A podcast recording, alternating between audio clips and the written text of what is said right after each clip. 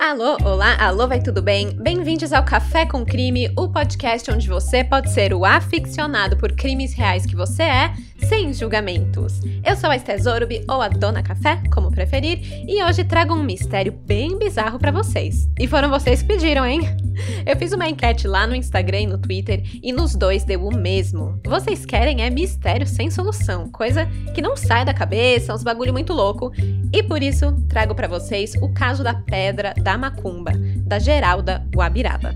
Quem indicou esse caso para mim foi a arroba Amanda Dominato e o arroba Jones S. Ramos. Agradeçam esses dois crimezeiros por essa história, que é digna de estrelar naquele Mistério Sem Solução da Netflix. Valeu demais, Amanda. Valeu, Jones. Olha, e aí antes de começar eu tenho um lembrete para fazer para vocês. Já foram lá dar uma olhada no sorteio da caneca do podcast? Tá rolando lá no Instagram.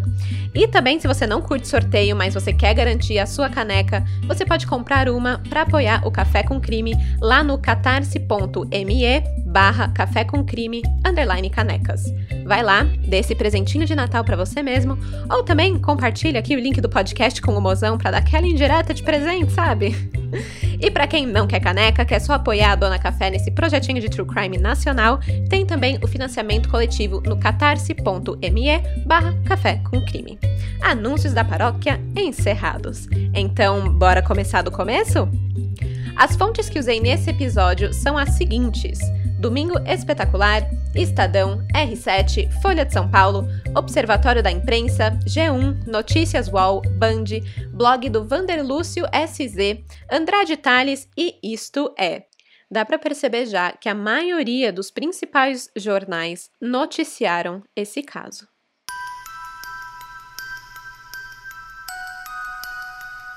Estamos na zona norte de São Paulo, no bairro Lausanne Paulista. O dia é 13 de janeiro de 2012, uma sexta-feira 13. Já começa pela data, né?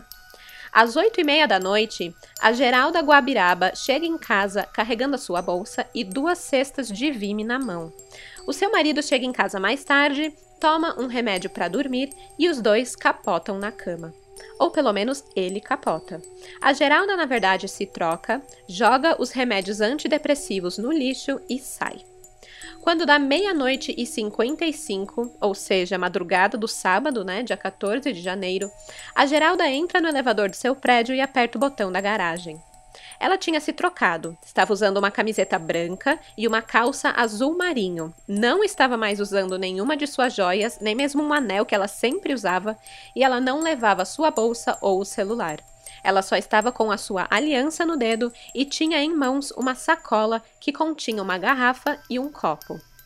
À uma da manhã, a Geralda sai do estacionamento do seu prédio em seu carro, uma tracker.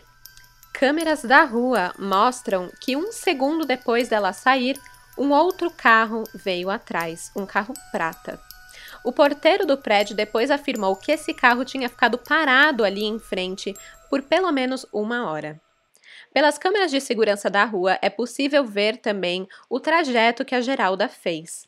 Ela deixou o seu condomínio aqui na zona norte de São Paulo e seguiu para Pedra da Macumba, na estrada Santa Inês, que fica em Mairiporã. Ali é um local conhecido por receber rituais religiosos. E durante todo esse trajeto, ela foi seguida por um carro prata, sendo que um outro carro prata a escoltava, indo na sua frente. Duas horas depois, por volta das três da manhã, o corpo de Geralda é encontrado. Um casal passando pela estrada Santa Inês viu o carro dela parado à beira da estrada, achou muito estranho e, quando olham melhor, enxergam um corpo ao lado da pedra da macumba. E a cena era simplesmente macabra. A vítima estava deitada, de barriga para cima, tinha um cesto em cada mão e o seu pescoço havia sido cortado. Ela estava sem os olhos e sem a pele do rosto. O casal tentou ligar para a polícia, só que o celular deles não estava pegando o sinal ali. E, meu, eu já comecei a pensar em todos os filmes de terror que deram ruim depois de alguém tentar chamar por socorro, né, e não ter sinal de celular. Mas esse casal, diferente de mim, manteve a calma, dirigiu até um condomínio próximo e aí chamaram a polícia. Enquanto isso, no lustre do castelo, na verdade, enquanto isso na casa da dona Geralda, eram três e cinco da manhã quando o filho de Geralda, o Rafael, chegou em casa. E que agonia, né? Logo que o corpo foi encontrado e ele não tinha nem noção, ele estava chegando em casa achando que o pai e a mãe estavam dormindo. Pela imagem da câmera do elevador, você vê que ele tá de boa, tá lá voltando do rolê da casa de um amigo, se olha no espelho do elevador, dá aquela estourada numa espinha, né? E sai. Depois, às 3h54, ou seja, 50 minutos depois que ele chegou em casa, ele aparece no elevador de novo e aí ele tá totalmente mudado. Ele está com as mãos na cabeça, sabe? Tá preocupado, parece aflito. Acontece que ele foi ao quarto dos pais e não viu Geralda o que é muito estranho. Ele olhou pela casa toda, nada de Geralda. E aí ele notou que a carteira da mãe estava ali em casa, junto com todos os seus documentos. Bem estranho. Então ele desce para a garagem do prédio para checar se o carro estava lá e ele vê que o carro não está. A mãe realmente tinha saído. Ele tenta ligar para o celular de Geralda, mas aí o que acontece? O celular toca em casa. Ele vê que a mãe deixou o celular para trás ali no apartamento. Ele provavelmente deve ter acordado o pai para perguntar, né? Ô, oh, cadê a mãe? Você viu por ela? Mas o pai dele não tinha visto a mãe saindo porque ele estava sob o efeito de medicamentos que ele usava para dormir. Os dois então chegam à conclusão de que Geralda provavelmente tinha ido para casa da sua filha mais velha, a Lilian. E eu não sei se isso era um costume dela, se era um hábito ou não, mas foi a única possibilidade que eles encontraram para ela ter sumido no meio da noite. Eles esperam. E aí, às 8 da manhã, quando não conseguiram nenhum contato com Geralda e perceberam que ela não estava na casa de Lilian, eles fazem um boletim de ocorrência do desaparecimento. Enquanto isso, a polícia já estava na cena do crime. Através da placa do carro localizado na beira da estrada, ao lado da Pedra da Macumba, a polícia militar entra em contato com a família e noticia a morte de Geralda Guabiraba. Mas o que aconteceu naquela noite?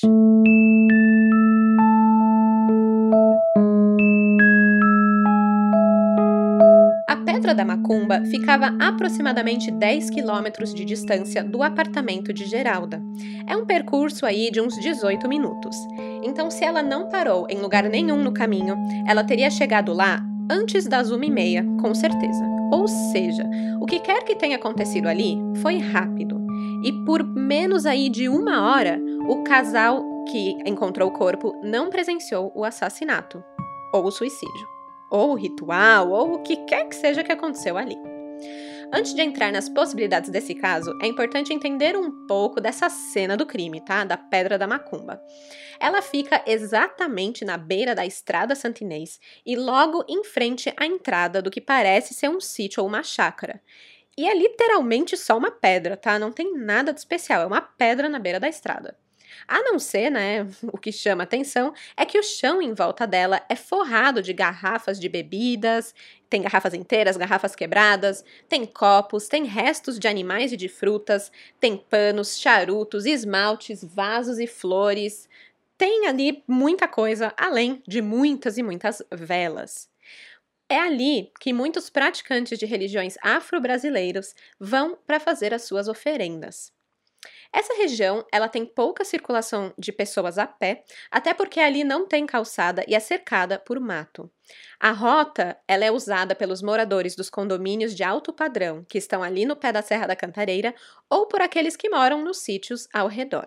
Um pedreiro chamado Oscar José Siqueira, de 53 anos, ele mora bem perto da Pedra da Macumba, a uns 500 metros dela, e ele a descreve assim, abre aspas. A gente sente uma coisa diferente quando passa por aqui. É algo que não dá para explicar direito, mas a gente sente mesmo. Fecha aspas. De acordo com a polícia, foram encontrados corpos de pelo menos duas vítimas de homicídios nos últimos anos nesse mesmo local. E foi ao lado da Pedra da Macumba que o pedreiro Oscar viu o corpo de Geralda no sábado de manhã. Ele disse que a região inteira só falou de um assunto aquele fim de semana e durante muito tempo depois também. O que aconteceu com a mulher que teve a pele do rosto cortada e os olhos retirados? Bom, temos algumas versões e vertentes e possibilidades para esse caso, mas antes de pirar aqui nas teorias, vamos ao que é dito oficialmente sobre o caso, como foi essa investigação e o que concluíram. Durante a investigação, a PM encontrou um copo de alumínio e uma garrafa plástica com uma substância branca dentro do carro da vítima.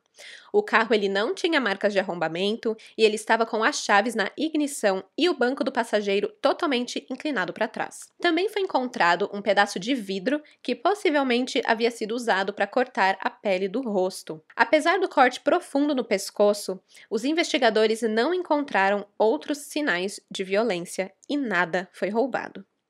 De acordo com a delegada que pegou esse caso é, de primeira, né, a sequência da morte foi a seguinte: Primeiro, ela foi sedada pela substância encontrada no carro. Em seguida, ela foi morta com um corte profundo no pescoço e só depois teve o rosto desfigurado.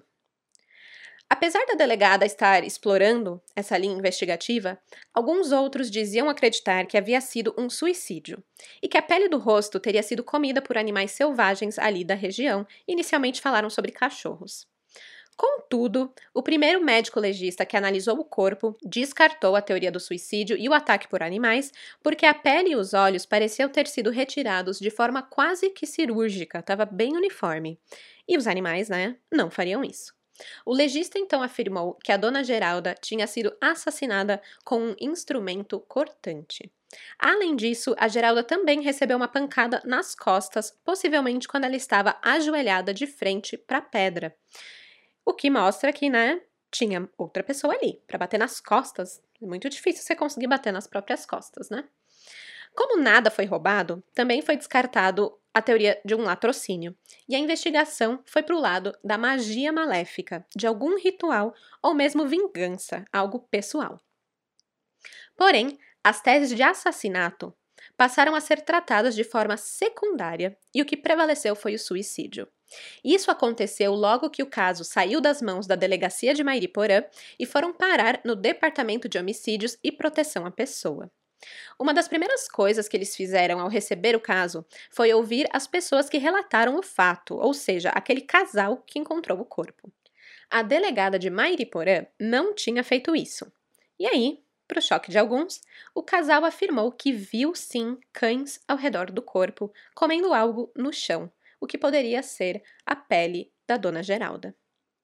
A equipe de investigação também apreendeu o computador de Geralda e descobriu que ela tinha feito várias pesquisas e visitado mais de 50 páginas na internet sobre chumbinho, que é um veneno usado para matar ratos e animais domésticos, que aliás é um veneno ilegal de se vender e comprar aqui no Brasil, justamente porque ele pode levar alguém que comer, né, sem querer, à morte, né? Então não se pode usar isso, e ela tinha pesquisado. Ela também tinha assistido a vídeos sobre mortes violentas e pesquisou muito sobre a morte. Mas até aí, né, se pegarem o meu histórico aqui, eu tô ferrada. Deve ser pior do que o da Dona Geralda, viu? É, por causa das pesquisas e tudo mais do podcast, não que eu goste de ver vídeos violentos. E também, tirando isso, essas coisas macabras, né? A Dona Geralda também pesquisava sobre amor não correspondido. Interessante, né? Mais de 13 testemunhas foram ouvidas em uma semana. E isso inclui o psiquiatra dela, a família, os amigos, pessoas da igreja que ela frequentava, o padre. Foram atrás de todo mundo que conseguiram. De acordo com essas pessoas, a Geralda era uma pessoa calma, não tinha inimigos e por isso ficou meio difícil para a polícia achar alguém que tivesse um motivo para matar ela. Eles também analisaram o celular de Geralda para ver se ela tinha marcado um encontro de madrugada com alguém, mas não deu em nada, porque ela só tinha feito uma ligação para o filho um dia antes. Além disso, ela tinha um histórico de depressão e havia suspendido o tratamento um pouco antes de morrer. Então, basicamente, a polícia esgotou todas as possibilidades de se encontrar alguma pessoa ou algo que vincularia alguém de ter cometido esse crime contra a Geralda, né? No fim das contas, eles voltaram para a tese do suicídio. O psiquiatra que tratava da dona Geralda, ele disse que três meses antes da morte, ela estava totalmente propensa a cometer suicídio por causa da depressão acentuada. Com essas pistas, foi pedido a exumação do corpo em abril de 2012, para ele ser analisado outra vez, já que no primeiro laudo foi dado como morte por corte no pescoço. E aí seria obviamente, um assassinato, já que sem condições você cortar o pescoço profundamente, depois se posicionar bonitinho lá do jeito que estava a cena do crime, né? Então, o médico legista que fez o segundo laudo da morte relatou que no sangue da vítima foi encontrada a mistura conhecida como chumbinho. E que a quantidade ingerida não foi pequena, logo seria o suficiente para causar a morte da dona Geralda. Em 2014, o inquérito concluiu que a causa da morte foi suicídio devido à presença do veneno no organismo da vítima. Para tentar explicar o inexplicável, os ferimentos no corpo, né? Segundo o relatório, tudo foi feito por ratos do mato. Na verdade, eles tinham antes falado que foram cachorros, até porque as vítimas viram. A vítima não, até porque o, o casal tinha visto cachorro, mas aí viram que não colava essa desculpa do cachorro e mudaram para ratos ou gambás. Com isso, após dois anos e meio de investigações, o Departamento de Homicídios e Proteção à Pessoa conclui que Geralda Guabiraba não foi assassinada. A justiça aceitou essa conclusão e arquivou o caso.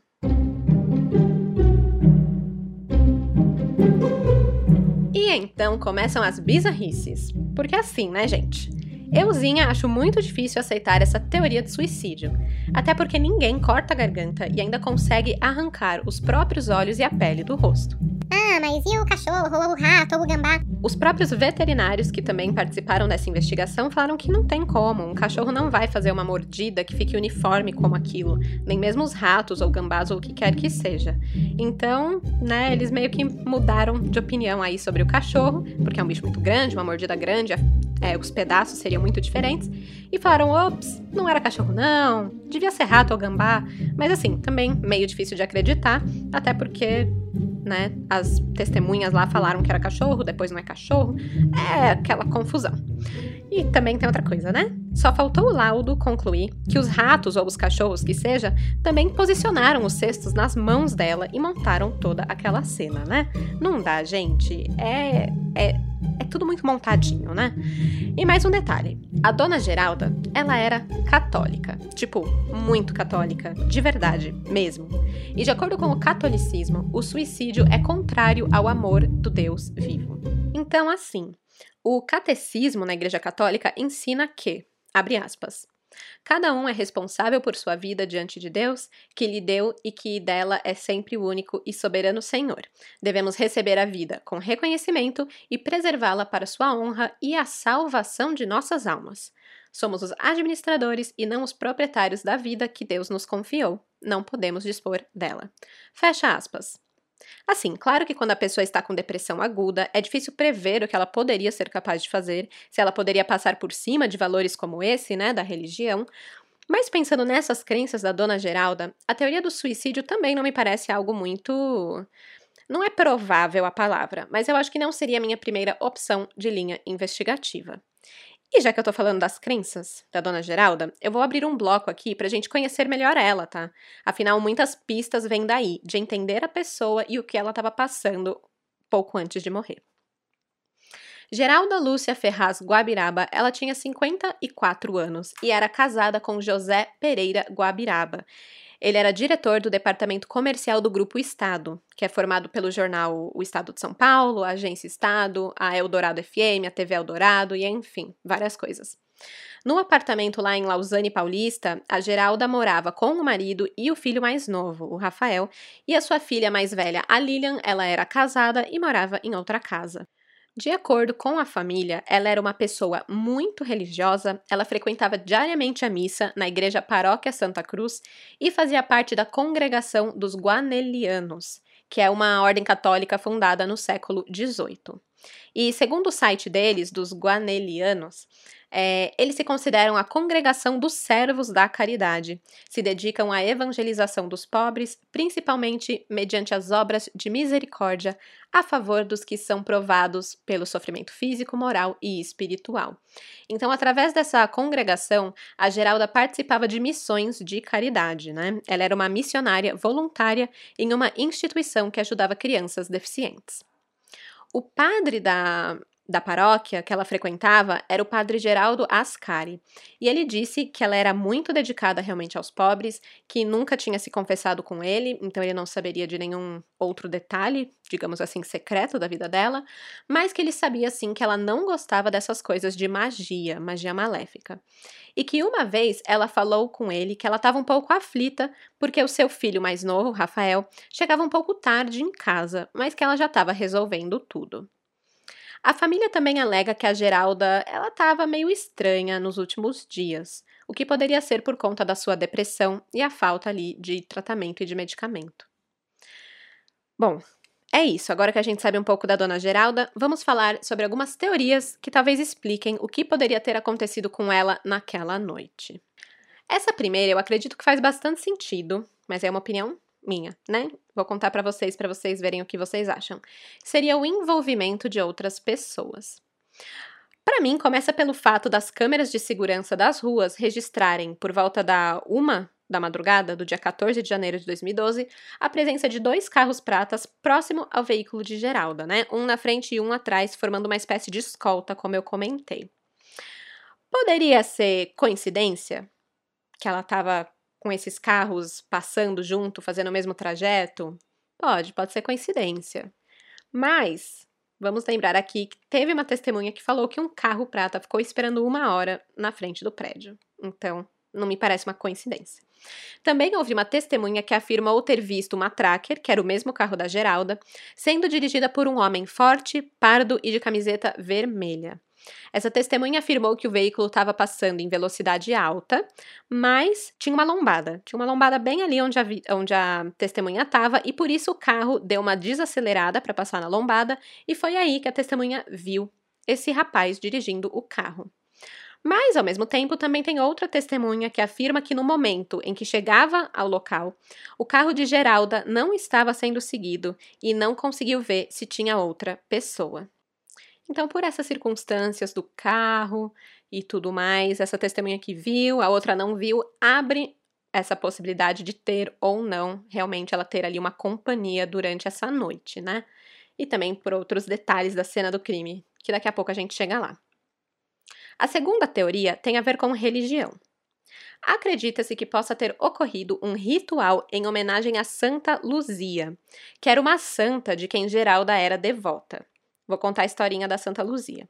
No dia 13 de dezembro do ano 303, a Santa Luzia foi assassinada com um golpe de espada no pescoço e teve os olhos retirados por soldados do Império Romano. Semelhanças. Geralda foi morta no dia 13 também, só que 13 de janeiro, tendo um corte no pescoço e também os olhos removidos. No pescoço de Geralda havia um terço que ela tinha trazido da Itália, o país onde a Santa Luzia foi assassinada. E nessa imagem cultuada pelos católicos da Santa Luzia, ela sempre aparece com os seus olhos em uma bandeja. Então a tradição fez com que ela se tornasse protetora dos olhos e símbolo da luz divina. É meio bizarro demais essas semelhanças, né? Mas tem uma coisa que não me parece muito certo aqui.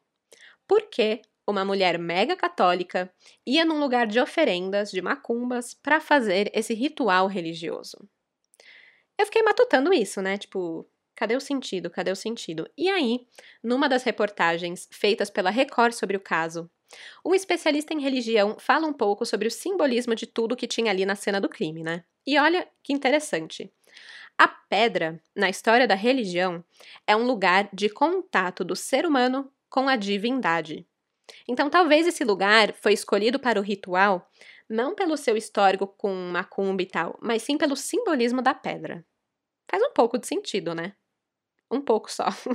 mas olha só que tem mais. A cena do crime, se a gente perceber, tem muitos simbolismos. O que mostra, obviamente, que foi uma cena pensada, arquitetada, montada mesmo. O que sugere que tinha uma segunda pessoa ali depois que ela morreu, né? Porque como que vai montar a cena, deixar tudo na posição ali, sozinha? Não sei. Mas ó, vamos lá. A posição do corpo de Geralda estava com os braços abertos, formando uma cruz. Então aí, religião, cruz, Jesus, sacrifício, aquela coisa toda. A cesta, que estava uma em cada mão, né? Ela tinha cestas de vime, pode simbolizar a maternidade. É a mulher que carrega um outro ser, um novo nascimento. Até mesmo os ferimentos presentes representam algo segundo a religião. Tirar a pele do rosto pode simbolizar a retirada da identidade de uma pessoa, né? O rosto ele representa você, quem você é. Então, realmente, talvez querer trocar essa identidade, mudar, né? Um renascimento, algo do tipo. Os olhos representam a janela da alma. E o corte no pescoço pode representar uma tentativa de romper, interromper a ligação entre o corpo humano e a alma, né? O espiritual. E tudo isso que eu tô falando é de acordo com esse especialista em ciências da religião que foi entrevistado lá pela Record. Então, será que Geralda queria se sacrificar e teve ajuda de alguém para cometer esse suicídio e montar essa cena simbólica? Aliás, esses simbolismos todos são interessantes porque normalmente, não sempre, tá? Mas normalmente quando alguém se suicida, a pessoa deixa um recado para trás, deixa um bilhete, uma coisa escrita, algo, né, para a família, para as pessoas que ela tá deixando para trás. Será que esses simbolismos são o recado, a mensagem final de Geralda? De que ela estava buscando redenção? A terceira teoria é que esse crime seria resultado de uma magia maléfica. E isso foi levantado pela polícia, aliás, pelo fato do corpo de Geralda ter sido encontrado na pedra da macumba. E aí, logo relacionaram macumba com magia, até porque o lugar tinha fama de ter energias meio diferenciadas, nem sempre boas, né? Aliás, procurando, abri um parênteses aqui, procurando sobre a Pedra da Macumbi mais informações, apareceu um vídeo no YouTube do Caçadores de Fantasmas Brasil, onde eles participaram do programa De Noite, né, do Danilo Gentili, e eles foram lá na Pedra da Macumba para procurar fantasmas, energias e tal. E lá eles conseguiram captar ondas de energia que estavam emanando vibrações de morte, assim, bem coisa pesada. Então, com a fama do lugar assim, e também toda a cena bem ritualística que foi montada ali com o corpo da Geralda, veio essa hipótese de ser um crime motivado por magia. Mas alguns religiosos especialistas não acreditam nisso, até porque arrancar a pele e os olhos não faz parte de nenhum ritual de magia conhecido. É, teria que ter algo envolvendo nomes mágicos, signos e símbolos, o que não foi encontrado ali na cena do crime, até onde se saiba, né? E mesmo se tivesse, de acordo com um sacerdote da Umbanda, não se tem conhecimento de nenhum ritual que envolva sacrifício humano. Então, a hipótese de Geralda ter participado de algum ritual de magia maléfica foi descartado pela investigação. E aqui eu vou abrir um parênteses para diferenciar magia de macumba, tá? Porque lendo as reportagens, eu vi que usavam uma coisa como sinônimo da outra e não é exatamente isso. Macumba que é a Pedra da Macumba, que era um lugar dedicado à macumba, nada mais é do que uma demonstração de respeito e fé de quem segue uma religião afro. É uma atitude de amor e devoção ao orixá. É um agradecimento pela vida, pela proteção, sabedoria de quem busca alguma paz espiritual, de fazer o bem. Já a magia, que era referida aqui, seria a magia maléfica, que é o manejo de forças sobrenaturais com intenções e propósitos malévolos. É do mal. Então, assim, uma coisa é uma coisa e outra coisa é outra coisa. Agora, voltando aqui para macumba, eu tenho uma teoria sobre macumba. Será que pode ter algum envolvimento nas buscas que a Geralda fazia na internet de amor não correspondido? Será que ela estava tentando buscar por amor através da macumba? Olha só, segue esse raciocínio. Testemunhas do caso afirmam que a Geralda estava passando por um momento de rejeição, onde ela tinha declarado que estava apaixonada por alguém e a pessoa não correspondeu. Quem nunca, né? Eu sei essa sensação. Eu sei, Geralda. E aí, tem o lance de que, sim, ela era casada, então na cabeça dela isso poderia ser um pecado, né? Considerado um adultério, ter outra pessoa na vida além do marido. E isso pode ter sido uma pressão bem grande para ela, aquele conflito interno de estar tá apaixonado e não poder e não ser correspondido, enfim. E aí, nesse desespero todo, vai que ela viu um desses folhetos de traga o seu amor de volta, sabe? Que fica grudado nos postes. E aí ela resolveu ligar para fazer uma amarração. Gente, eu já tive muita vontade de ligar para esses folhetos para ver no que dá. Mas por curiosidade mesmo, e acabei nunca tendo coragem, né? Quem sabe um dia eu me aventuro nisso. Mas pelo que eu li, é real sim que existe macumba para amor, né? E para qualquer outro tipo de causa também. Porém, é importante apontar alguns detalhes. Que nem toda amarração é macumba de santo.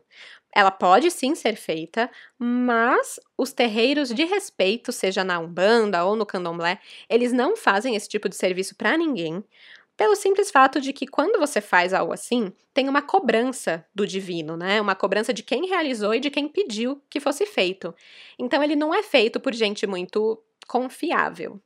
Então tem que ficar ligada, né, nessas falsas promessas aí falsos religiosos que buscam explorar as pessoas num momento de fraqueza e falam que, ah, traga o amor de volta em três dias, sei lá. E aí eu pensei, meu, Será que a Geralda caiu na mão de uma pessoa dessas, uma pessoa totalmente não confiável e exploradora, e ao invés de terminar com uma amarração de amor, acabou em um crime? Isso talvez explica ela ter ido até a Pedra da Macumba, um lugar que ela provavelmente não frequentaria, e ela foi por livre e espontânea vontade. A quarta teoria tem a ver com alguns segredos pessoais da Geralda Guabiraba. E quem conta isso é uma amiga dela. Na verdade, é uma empregada que a, a Geralda ajudou a estudar. E aí, inclusive, elas acabaram fazendo um curso juntas por três anos e aí se tornaram muito amigas, além desse relacionamento profissional. Então, um dia antes do crime, a ex-empregada e amiga de Geralda disse para a polícia que a vítima tinha algo grave para revelar para ela e que parecia muito preocupada. Mas a testemunha não estava em casa e quem acabou falando com a Geralda foi a mãe dela. E o que a amiga tinha para relatar era o seguinte: abre aspas. Ela falou que queria me contar algo que ela tinha feito, que era algo muito grave, que quando eu soubesse o que ela teria feito, talvez eu perderia até a admiração que eu tinha por ela. Fecha aspas. Essa testemunha, que não quis ter o seu nome revelado, ela relatou que há alguns meses a Geralda estava tendo uma crise e havia dito que tinha algo grave para contar para ela envolvendo o padre Geraldo, mas não falou mais nada. O padre Geraldo, no caso, era o padre Geraldo Ascari, que é o responsável pela igreja que a Geralda frequentava. Eles tinham se tornado amigos, até porque a Geralda frequentava bastante a missa, né, todos os dias, e era sempre muito prestativa, ajudava nos preparativos, participava das ações de caridade e tal. Então era um padre barra amigo da dona Geralda. Ele foi interrogado duas vezes pela polícia. Em uma das vezes ele contou sobre a rotina da Geralda na paróquia, mas ele disse que não sabia nada sobre esse segredo dela. Ele disse também que não notou nada de estranho, que a Geralda esteve na igreja na semana em que ela foi morta, como de costume. Mas aí, meus caros crimizeiros, adivinha só que cor era o carro do padre? Pois é, era prata. Ele dirigia um Celta prata, que era da propriedade da igreja. O carro foi apreendido e levado para a perícia, pois se assemelhava a um dos carros mostrados nas câmeras, né? Que estava seguindo o carro de Geralda. E ai, ai, ai, agora vem para esse momento de frustração. Vem comigo. Eu não achei nada sobre o carro. Tipo, falam que foi para perícia, mas aí nada. Nada falando que tinha alguma evidência lá, ou falando que foi inconclusivo, ou que definitivamente não era mesmo esse carro, nada. Simplesmente, puf, morreu por aí o assunto, morreu a informação. Outra coisa que fez puf e sumiu foi o padre. Em 2014, o padre Geraldo Ascari, de 62 anos, ele deixa a igreja em São Paulo, onde ele estava há quatro anos, para servir a paróquia Santa Terezinha, no Cruzeiro Novo Brasília simplesmente se foi. Logo que saiu lá o laudo de que foi um suicídio e arquivaram o caso, ele se mandou de São Paulo, foi embora. Coincidência? Pode ser, pode ser. Mudar de vida, né? Novos planos, novos rumos, morar na capital. Ou também, talvez não. Mas é isso, e é por isso que esse caso é um mistério. Tudo pode ser interpretado de duas formas. Ainda tem algumas coisas bizarras para compartilhar com vocês sobre o caso da dona Geralda. Uma delas é que já tinha acontecido um caso semelhante 12 anos antes. Em 2000, a vítima Alessandra Martins, de 22 anos, foi encontrada num estado muito semelhante ao de Dona Geralda, mas dessa vez foi na zona sul de São Paulo. Neste caso, porém, o corpo ele foi encontrado com as mãos amarradas. O crime também nunca foi esclarecido. O ex-delegado que cuidou do caso, ele negou que o crime tinha qualquer relação com magia e ele acreditava que foi mais por ciúmes ou inveja, já que era uma moça nova e bonita. Mas os ferimentos eram os mesmos sem a pele do rosto e sem os olhos. Além disso, um homem foi encontrado morto em 2011, um ano antes, né, da dona Geralda morrer, foi encontrado no Ceará com as mesmas características também, sem a pele e sem os olhos. Eu sei que é difícil esses crimes terem ligação, né? Um é no Ceará e tudo mais, mas é bizarro demais, né? Que esse método de deixar um, um, um cadáver depois de morto é usado assim por pessoas diferentes, em lugares diferentes. Tem que ter algum significado, né? Que, que as pessoas querem quando elas fazem isso? Ou, não sei, talvez eu sou a louca que quer achar sentido em coisas que não tem? eu não duvido, né? Pode ser. A próxima coisa bizarra é que rolaram ameaças aos jornalistas que estavam investigando e acompanhando esse caso. E não foi ameaça boba, não. A repórter Lenisa Kraus e o produtor Lumi Zúnica foram ameaçados, tendo tentativas de invasão em sua casa por três vezes e recebiam diversos telefonemas dizendo que sabiam o que eles estavam fazendo. A repórter conta que uma vez ela estava no DEIC, que é o, o, Departamento Estadual de Investigações Criminais, ela estava prestando depoimento sobre esse caso e ligaram, simultaneamente, avisando que sabiam que ela tinha buscado ajuda da polícia. Tipo, ameaça, cara bizarro, assim. A jornalista ainda conta que ela teve o seu computador invadido e todos os seus passos eram seguidos, que sabiam de todas as suas trocas de e-mail, de tudo que ela conversava com qualquer pessoa. Bem, bem assim, de dar medo. E claro que com isso, a Lenisa e o Lume, eles tiveram que ficar 40 dias fora de São Paulo, foram afastados, né, da cidade e também do caso. A Record TV, onde eles trabalhavam, retirou essa equipe do caso da Dona Geralda Guabiraba. E aí, as ameaças pararam. E se já não bastava tudo isso para complicar esse mistério, ainda aconteceu o vazamento de imagens na internet. É foda, né? No dia 23 de janeiro de 2012, nove dias depois do corpo ser encontrado, a delegada de Mairiporã, que estava conduzindo o caso na época, pediu segredo de justiça para continuar as investigações. E exatamente para evitar o vazamento de informações essenciais para o caso. E aí, uma semana depois, rolou o vazamento de um conjunto de oito imagens do corpo de Geralda. A forma como foi encontrado, como estava o seu rosto e detalhes que, assim, sinceramente, esse vazamento só serve para atrapalhar e também cutucar uma ferida enorme na família de Geralda Guabiraba, né? Imagina você ter que ver aquilo. É muito difícil. E olha só, além de circular pela internet, também estava rolando entre membros das polícias militar e civil de São Paulo. Se você parar para analisar as fotos, você vai ver que em pelo menos duas delas é possível ver policiais militares perto do corpo de Geralda. Em uma delas aparece uma bota preta, que é do mesmo modelo usado por policiais militares em São Paulo. O que levou a delegada a crer que PMs, que têm o dever de preservar cenas de crimes violentos, talvez tenham vazado essas fotos do caso. E, gente, uma semana depois de pedirem segredo na justiça do caso. Eu acho meio coincidência demais. Parece que alguém estava realmente querendo sabotar a investigação, sabe? Principalmente se juntar isso com as ameaças dos jornalistas e de saberem quando eles estavam na delegacia. E talvez tudo isso não tinha a ver com encobertar o assassino, mas sim de esconder os erros cometidos durante as investigações. A conduta dos peritos desse caso foi taxada como parcial, tendenciosa e retrógrada. De acordo com uma matéria do R7, fontes que tiveram acesso às informações entregues à Justiça descrevem o caso como uma aula sobre o que não deve ser feito numa perícia. Existe uma longa lista de erros que foi apontada pela polícia em relação às perícias realizadas nessa investigação, e eu vou ler alguma delas aqui para vocês. O primeiro é sobre o laudo do local.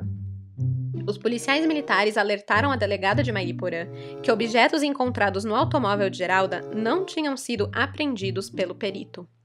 Um copo de alumínio, uma garrafa plástica de água já vazia e três recipientes de vidro contendo uma pasta branca e óleo vegetal usado tipo em batismos e crismas foram apreendidos pelos policiais só quando o carro já tinha sido recolhido ao pátio. Outra deficiência apontada é que não se procurou por vestígios de animais que poderiam ter ingerido partes do cadáver contaminado com veneno, e nem recolheram objetos que estavam próximos ao corpo. A demora na entrega do laudo do local também contribuiu para gerar muitas especulações. O documento levou meses para serem apresentados à polícia, e isso só aconteceu após uma ordem judicial solicitada pela delegada de Mairiporã chegar até eles. Aí sim que liberaram. E apesar de todo esse tempo que levaram para fazer esse laudo, ele tinha muitas lacunas. Foi solicitado então ao perito que respondesse a uma série de perguntas, né, para esclarecer aquele laudo. E segundo a polícia, essas perguntas foram atendidas com deboche e total falta de responsabilidade, levando o delegado a concluir que houve uma tentativa de induzir e eximir eventual responsabilidade pela má feitura da perícia. Essa matéria que eu acabei de ler aqui, com essa lista de erros, ela foi escrita por Lume Zúnica, que mais tarde, juntamente com a jornalista Lenisa Kraus, seria ameaçado até ter que abandonar o caso. Ah, Stephanie, então tá aí. Não tem nada de mistério. É só uma perícia mal feita. Crime perfeito não existe, só existe investigação mal conduzida. Deu pano pra manga, né? Por isso, pela perícia mal feita. Mas é suicídio, então, tá resolvido. Olha, quem me dera eu conseguir acreditar 100% nisso. Até porque, sim, a perícia tá super mal feita, o que dá todas essas brechas, essas teorias e esse espaço para ficar um mistério eterno. Mas eu não consigo acreditar que seja só isso, e por alguns motivos. Lembra que comentei que Geralda estava usando um terço quando ela foi encontrada? Bem, o terço que estava no pescoço dela não estava sujo de sangue, sendo que ela foi cortada no pescoço e tinha muito sangue na cena do crime. Isso sugere que ele pode ter sido colocado depois do crime. E claro, que por alguém, uma segunda pessoa. Outro detalhe: a Geralda usava uma calça azul marinho e uma blusa branca. Nesse dia, ela se trocou para poder sair de casa. Segundo os familiares, ela só usava essa roupa quando ela saía para fazer trabalhos missionários. Nas mãos dela ela estava carregando uma sacola quando ela foi vista saindo né, no elevador de casa. E de acordo com a família, essa sacola continha água benta, que ela sempre costumava levar também nesses, nessas caridades. O que me sugere que na mente dela, ela estava a caminho de um trabalho religioso, talvez um ritual. Outra coincidência que dá o que pensar é que na instituição de caridade dos Gualenianos, Gualenianos, acho que falei certo, que a, aquele, aquela instituição que a Geralda frequentava, existia uma pedra semelhante à pedra da macumba, que era usada como um altar com estátuas, provavelmente de santos e tal. Será que tem relação com a escolha dela pelo local onde morreria? Isso é, se ela escolheu morrer, né? E por último, vamos falar sobre o chumbinho, gente. Lembra que eu falei que não tinha sinais de violência além do, do corte no pescoço e tal? Então, olha só. De acordo com o site Tua Saúde, entre os sintomas de envenenamento por chumbinho, temos o seguinte: sonolência, confusão mental, alucinações e delírios, paralisia de parte do corpo ou completa e coma. Se ela teve esses sintomas, pode explicar a falta de reação da vítima. Ela poderia estar paralisada ou em coma e por isso não teria necessidade de amarrar ou qualquer outro tipo de violência contra a vítima. Aí, isso possibilitou também um corte reto no pescoço para cometer o assassinato e depois disso realizar a cirurgia de remoção da face e dos olhos sem qualquer resistência. Talvez Geralda tomou o veneno como uma forma de anestesia para o ritual que ela sabia que iria passar? Ou talvez ela tomou aquilo por indução de alguma outra pessoa sem saber o que aconteceria com ela. E aí acabou sofrendo esse assassinato brutal. São muitas as dúvidas, né? Agora, de tudo isso, o que eu menos entendo é por que ela escolheria se matar por envenenamento, mas depois estaria com um corte no pescoço, teria uma pancada nas costas e uma cena totalmente montada, sem o rosto e sem os olhos é difícil de acreditar que ela simplesmente cometeu um suicídio, né? Mas, de novo, esses aqui são os fatos, são tudo o que aconteceu no caso, é a investigação completinha e eu misturei aí com as minhas próprias conclusões. Mas eu quero saber de vocês. O que vocês acham que aconteceu nesse caso da Pedra da Macumba da Geralda Guabiraba? Vai lá no Instagram, comenta lá comigo, vamos bater um papo sobre isso. Amanhã, a famosa quinta-feira, eu vou postar fotos do caso lá no Instagram, o arroba café com crime, e aí eu já aviso que eu não vou postar as imagens vazadas em respeito à família, tá? Mas é isso, minha gente. Vocês pediram um caso bizarro e esse para mim foi o mais estranho que eu já vi até agora. Eu ouso dizer que é mais bizarro do que o da Elisa Lam, aquele lá da caixa d'água do hotel nos Estados Unidos, sabe? Aliás, as imagens da Geralda no elevador do prédio me lembraram um pouco esse caso da Elisa. Não pela estranheza da imagem, o surto que a Elisa teve ali no elevador, mas só de imaginar que coisas inexplicáveis aconteceriam com aquelas mulheres depois de pisarem para fora do elevador, né? Eu, hein? Crimezeiros, é isso. Até a próxima quarta e até lá, evitem sair inesperadamente de madrugada, porque de desgraça já basta esse podcast. Tchau, tchau!